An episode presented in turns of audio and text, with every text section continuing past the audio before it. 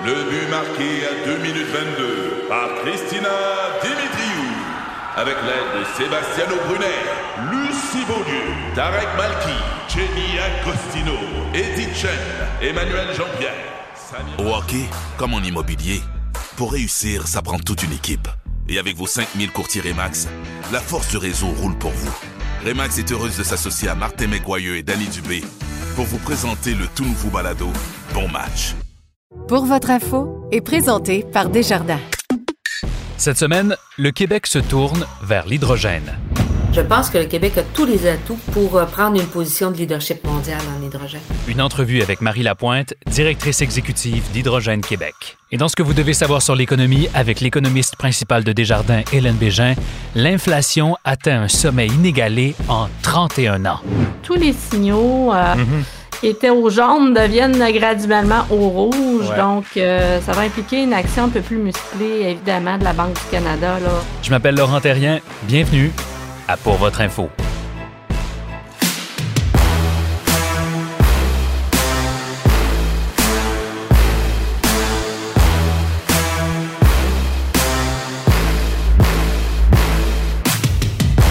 Bonjour à tous.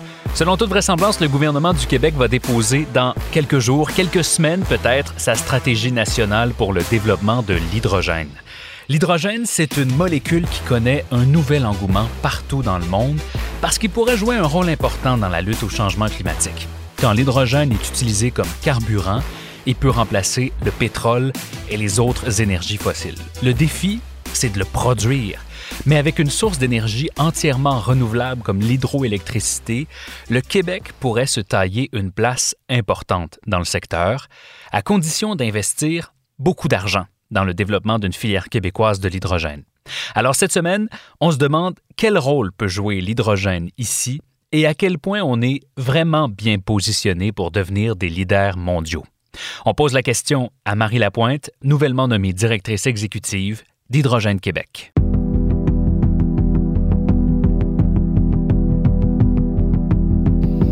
Bonjour Marie Lapointe, bienvenue pour votre info. Bonjour Laurent. On va commencer, si tu veux bien, par un rapide cours hydrogène 101. L'hydrogène, on va commencer par le commencement, c'est un gaz qui est produit de quatre façons différentes. Il y a quatre couleurs qui sont associées à ces manières de production-là. Explique-nous ces quatre procédés-là pour commencer. En fait, il y a plusieurs couleurs. Il y en a plus que quatre, Laurent. On va se, on va se limiter à quatre pour Ouais. les gens qui nous écoutent. Euh, D'abord, euh, l'hydrogène, c'est un procédé qui, est qui, qui existe. La production d'hydrogène, ça existe depuis euh, 100 ans. Et c'était, euh, en gros, la- les premières applications, c'était pour les engrais. C'était euh, pour l'agriculture. Alors, euh, comme c'était produit à partir euh, des, euh, du fossile, du pétrole, euh, c'est un sous-produit pétrolier, donc on appelle ça de l'hydrogène gris. Et encore 95% de l'hydrogène jusqu'à présent est gris. Euh, ensuite, il y a l'hydrogène vert, qui est la spécialité de ce qu'on produit au Québec et ce qu'on va produire au Québec.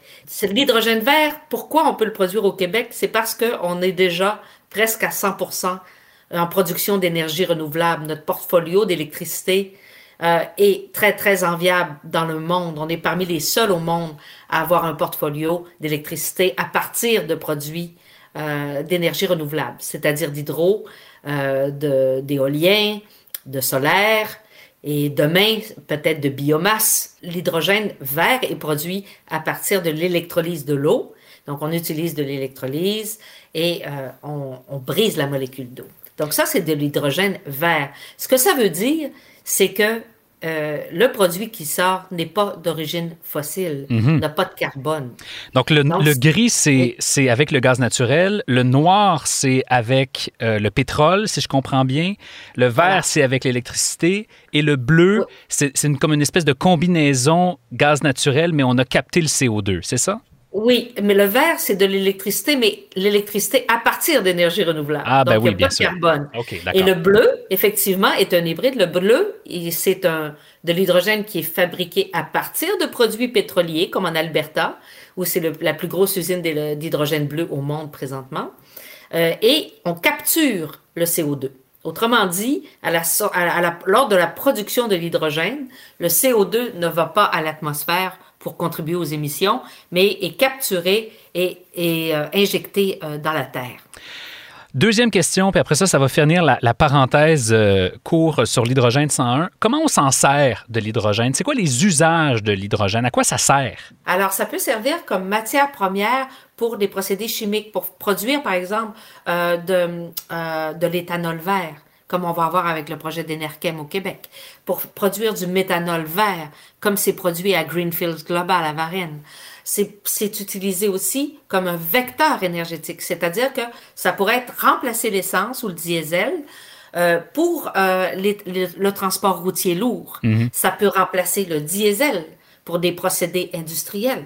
Ça peut remplacer aussi euh, l'hydrogène gris et euh, une portion de gaz naturel dans les procédés industriels.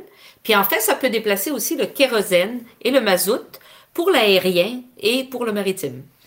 On sait que le gouvernement du Québec et Hydro-Québec euh, souhaitent électrifier le plus possible l'économie québécoise, c'est-à-dire tous les usages qui s'électrifient devraient en principe s'électrifier. Est-ce que l'idée, c'est ce qu'on ne peut pas électrifier à terme, on pourrait utiliser de l'hydrogène?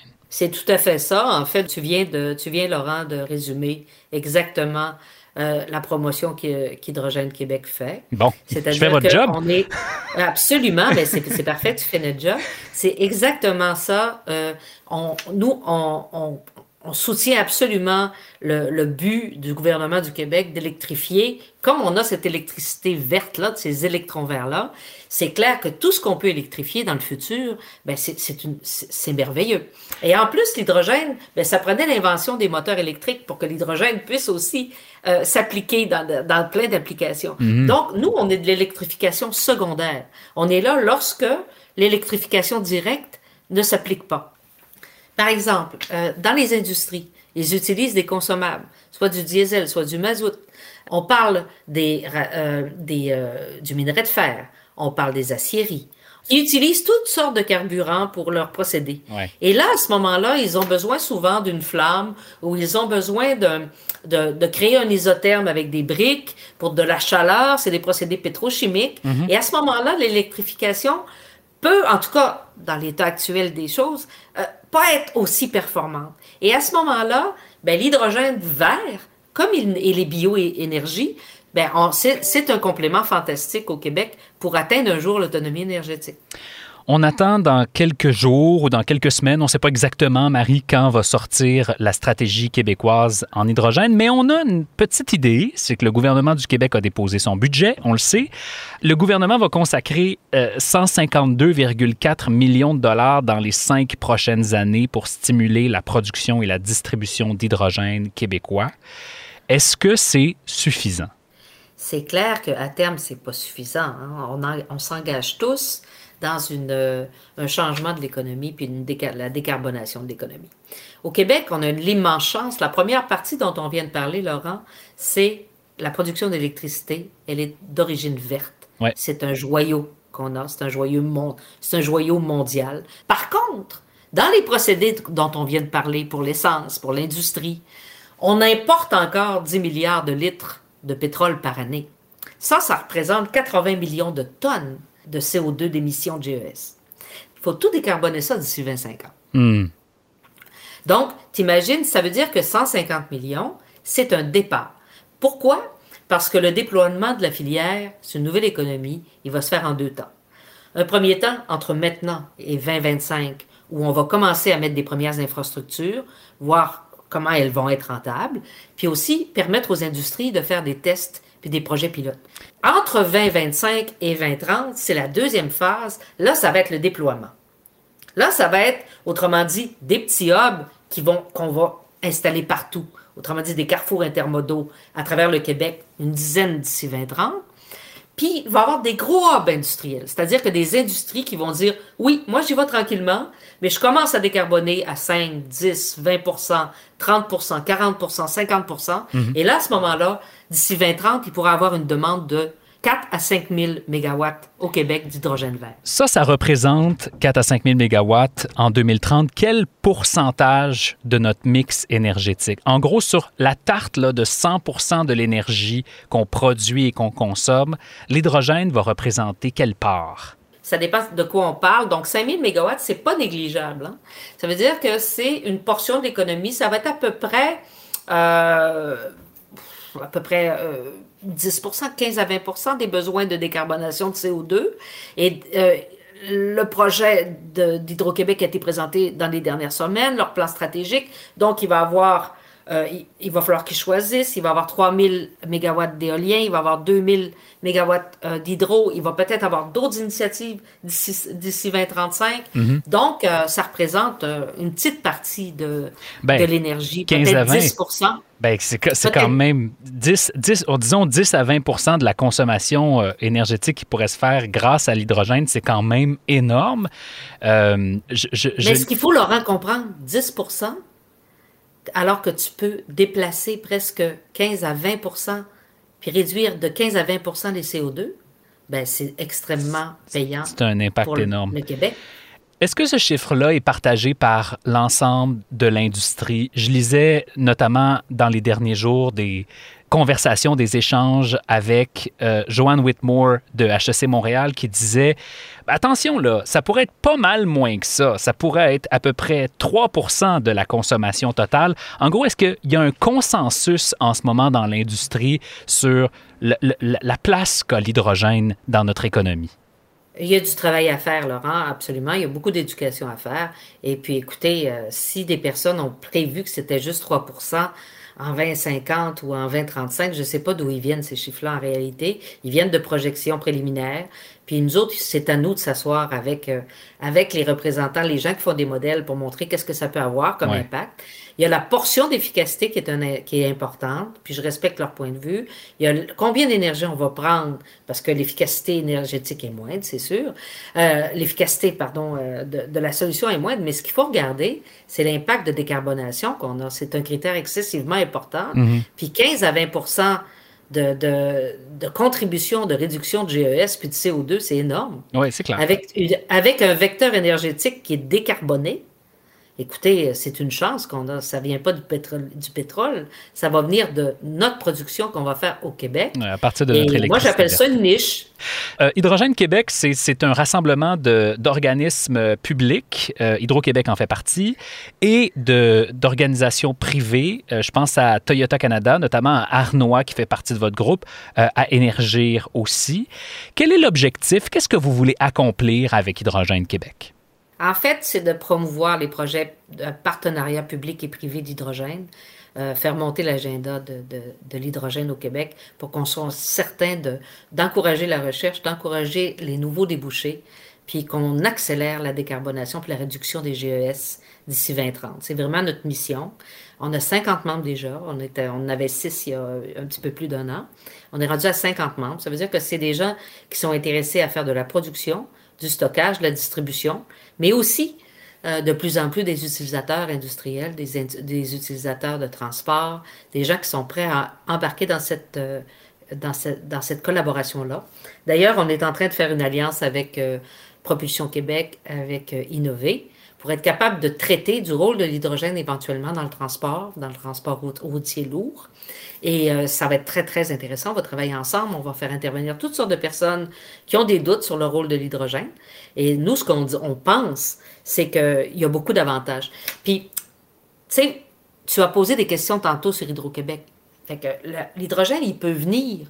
L'hydrogène vert, il peut venir de, des, énergies renouvelables puis de l'électricité. Mm-hmm. Mais il peut venir de la biomasse aussi.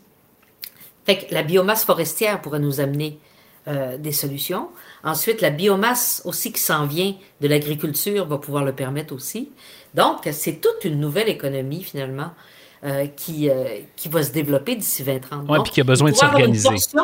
Il, il, pourrait avoir une portion d'hydrogène qui va venir de, des bioénergies, puis qui va pouvoir rentrer dans les cycles d'économie circulaire. Hmm. Puis euh, moi, je trouve que c'est un agenda qui est passionnant.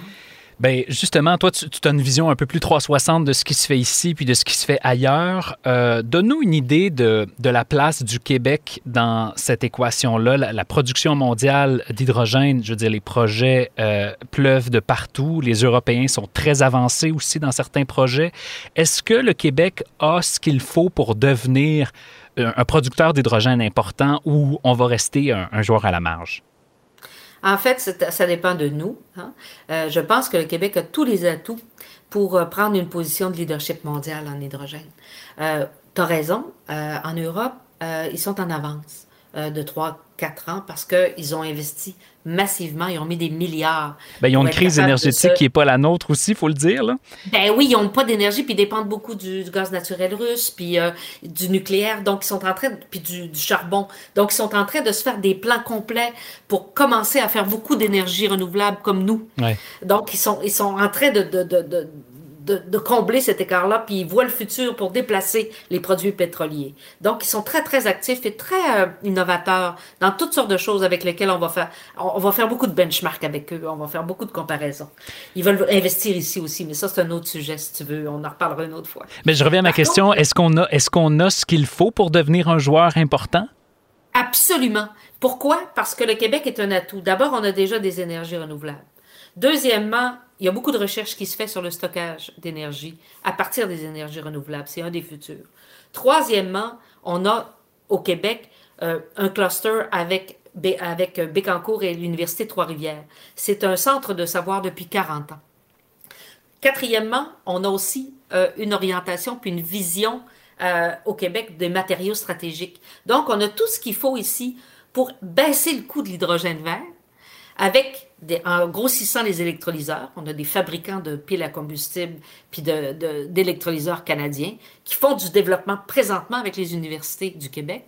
On est capable de grossir l'échelle, réduire le coût de moitié, puis trouver des nouveaux matériaux stratégiques qui vont être qui vont nous permettre de baisser les coûts puis d'être encore plus pérennes avec l'orientation qu'on a des, matériaux stratégiques. Par exemple, remplacer l'iridium, le platinium par euh, du nickel, par du graphite, par des polymères. Donc, c'est toute une, une, nouvelle façon de voir l'économie. Puis en plus, au Québec, on a des industries lourdes.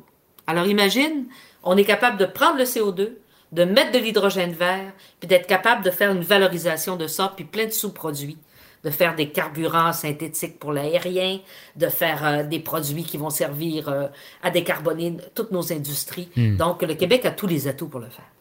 Dernière question pour toi, Marie Lapointe. Euh, de quoi as-tu besoin de la communauté d'affaires? Vous êtes dans une logique où vous parlez beaucoup au gouvernement, mais est-ce que la communauté d'affaires a un rôle à jouer pour, pour la développer, cette filière énergétique-là aussi?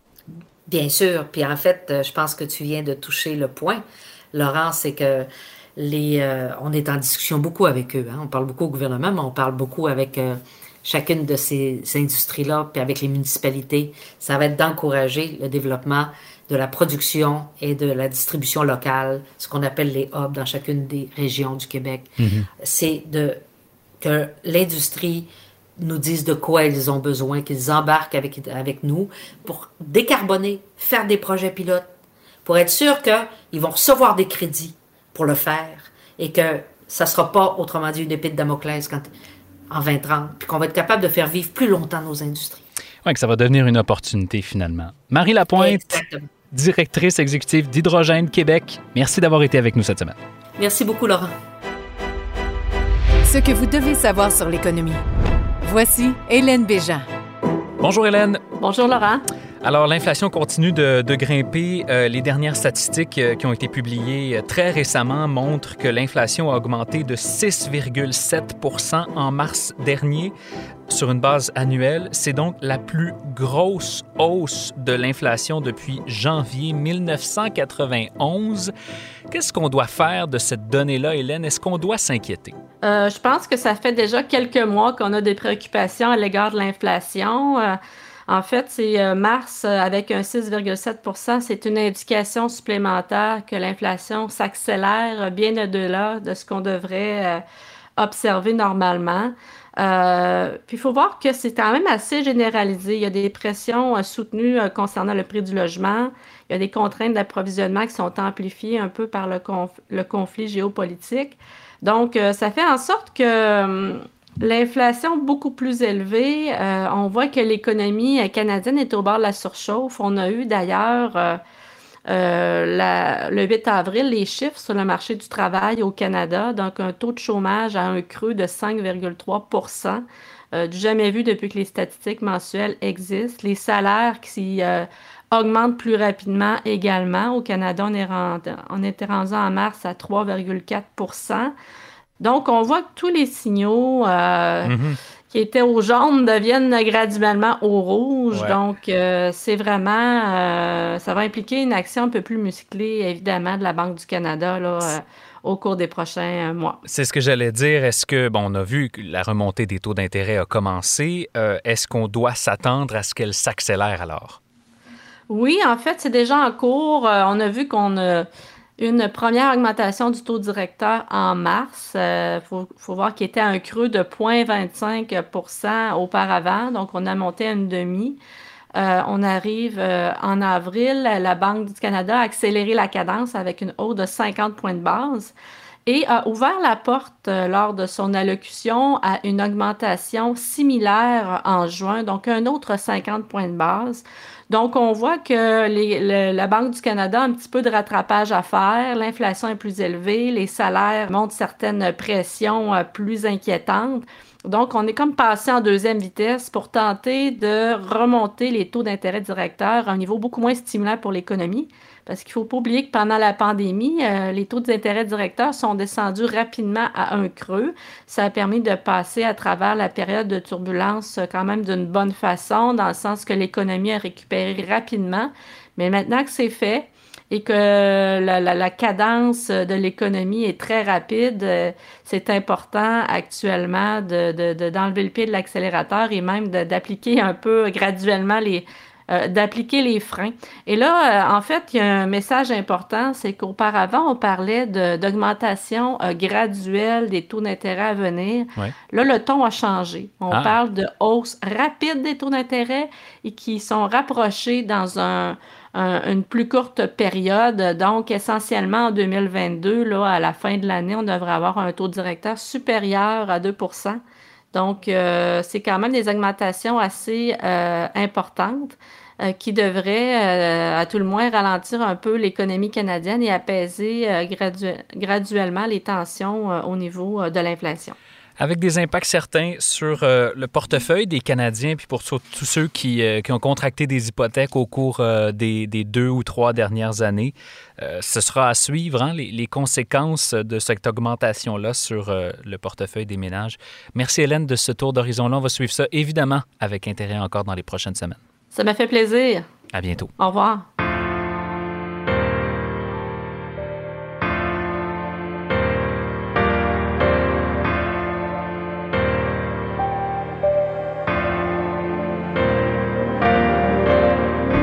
Voilà, c'est tout pour nous cette semaine. Est-ce qu'il y a un sujet d'affaires québécois qui vous intéresse et que vous souhaiteriez qu'on couvre à l'émission? Si oui, ben, écrivez-nous à laurent ou encore suivez-nous sur LinkedIn. Je m'appelle Laurent Terrien. Merci d'avoir été avec nous cette semaine. À la semaine prochaine. Recule un peu, recule, recule. Stationner en parallèle, ça devrait être simple. OK, crampe en masse, en masse, crampe, crampe, crampe! Faire et suivre une réclamation rapidement sur l'appli Bel Air Direct, ça, c'est simple. OK, des crampes. Bel Air Direct, l'assurance simplifiée.